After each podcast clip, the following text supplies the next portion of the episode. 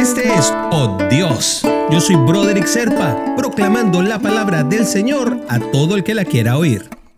El devocional del día de hoy nos lleva hasta Salmos, capítulo 37, versículo 3. Confía en Jehová y haz el bien, y habitarás en la tierra, y te apacentarás de la verdad.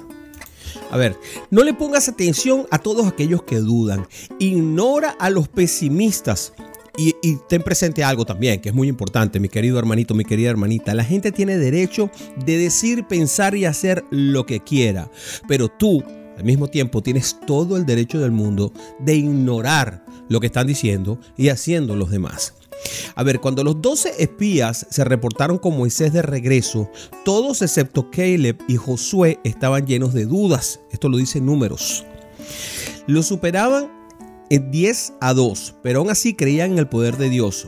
Vamos a tomar nuestra inspiración ahora de Caleb y vamos a hacer caso omiso a lo letal que era que hubiesen 10 enemigos por cada dos de nosotros.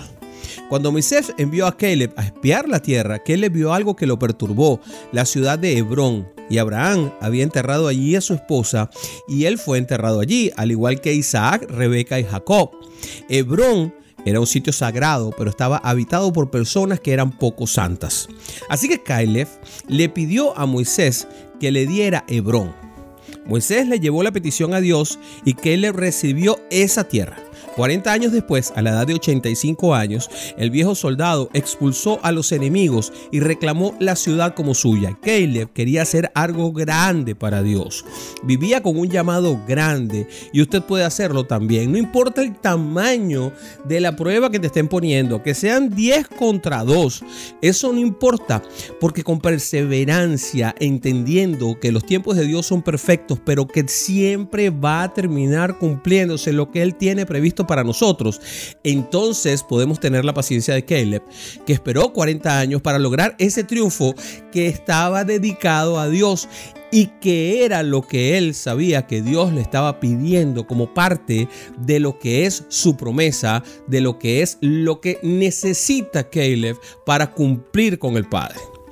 Eso es lo que tenemos que tener siempre presente, mis queridos amigos, que estamos ante un ser supremo que tiene definido lo que Él quiere de nosotros. Y aunque nosotros desviemos y torzamos el camino y hagamos más curvas de las que debemos cuando deberíamos fungir en línea recta, pues bueno, entonces simplemente al final, después de cansarnos mucho en dar un montón de vueltas, vamos a terminar haciendo lo que Él quiere de nosotros. La línea recta se llama Jesús, el camino de derecho, la forma correcta de hacer las cosas.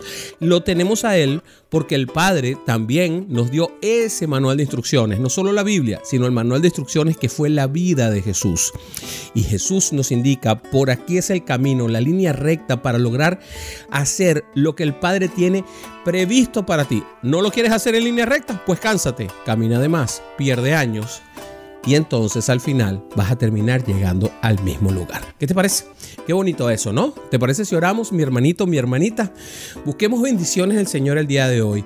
Padre, cuando todo parezca derrumbarse a mi alrededor, hazme recordar que tu fidelidad no tiene límites, que tu misericordia alcanza todas mis dudas y las transforma en la más grande esperanza de victoria que solo te encuentra en tus promesas. Bendice ese camino, Señor, para que las espinas no me hieran y para que las rosas huelan mejor, Señor. Te lo pido en el nombre de Jesús. Amén, amén y amén.